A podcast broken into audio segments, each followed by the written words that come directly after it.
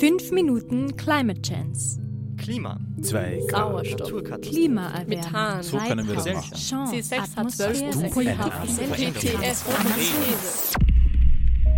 Kurze Häppchen aus der faszinierenden Welt des Klimas. Folge 14. It's the economy, stupid.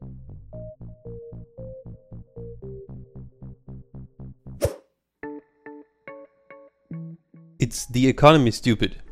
Diese äußerst freundliche Formulierung wurde in den USA häufig von Wahlanalystinnen verwendet, um zu erklären, warum entweder der Demokrat oder der Republikaner gewonnen hat. Es hilft uns allerdings auch zu erklären, warum die Treibhausgasemissionen in den letzten Jahrhunderten so explodiert sind. Ach, tut es das wirklich? Ja, ich zeig's dir. Legt man zum Beispiel die beiden Graphen der globalen Entwicklung der Treibhausgase und der globalen Wirtschaftsleistung BIP übereinander, so erkennt man, dass diese fast deckungsgleich sind. Same, same, but different. Wow! Aber lass mich ein bisschen weiter ausholen. Eine der größten Fragen der Wirtschaftsgeschichte ist, warum der moderne Kapitalismus, unser dominierendes Wirtschaftssystem, überhaupt entstanden ist. Und warum ausgerechnet in England am Anfang des 18. Jahrhunderts. So argumentieren einige Wirtschaftshistoriker, dass es weniger am hohen Teekonsum der Engländer lag, sondern an der einfachen Verfügbarkeit von Steinkohle, einem fossilen Brennstoff.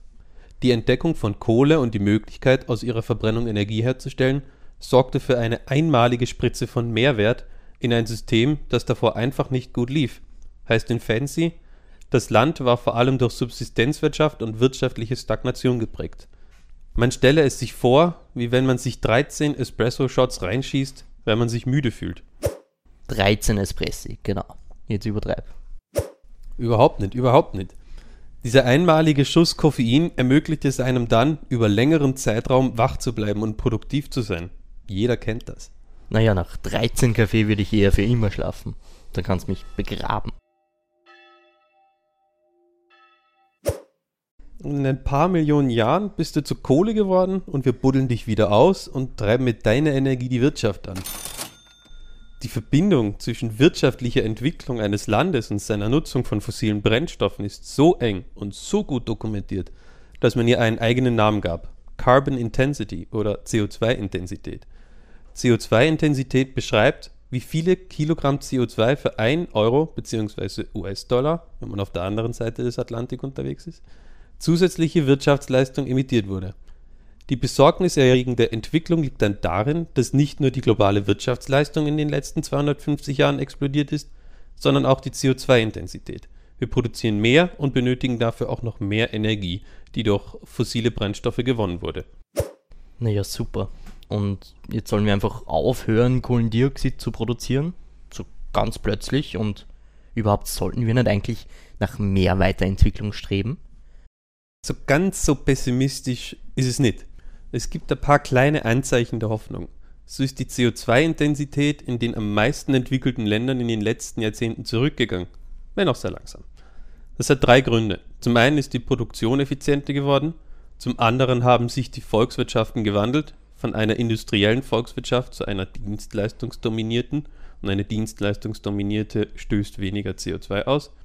Und der letzte Grund liegt beim Outsourcing, der Verlagerung von Produktion nach China und andere Schwellenländer. Also, wenn man das Ganze jetzt global betrachtet, ist de facto mal gar nichts besser geworden. Na, Wow. noch nicht. Das Problem ist also, dass unsere Wirtschaftsleistung mit dem Energieverbrauch bzw. CO2-Ausstoß gebunden ist. Und das wird die große Herausforderung, aber auch die große Chance, unser Wirtschaftssystem umzudenken und gestalten. Ein paar Theorien und Konzepte könnte ich dir ja mal vorstellen, wenn du Lust hast. Weißt du was? Das machen wir das nächste Mal.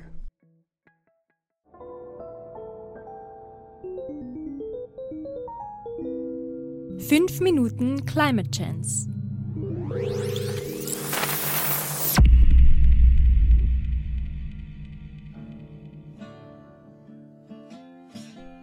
Redaktion Maximilian Belschner. Gesprochen von Maximilian Belschner und Martin Merbert.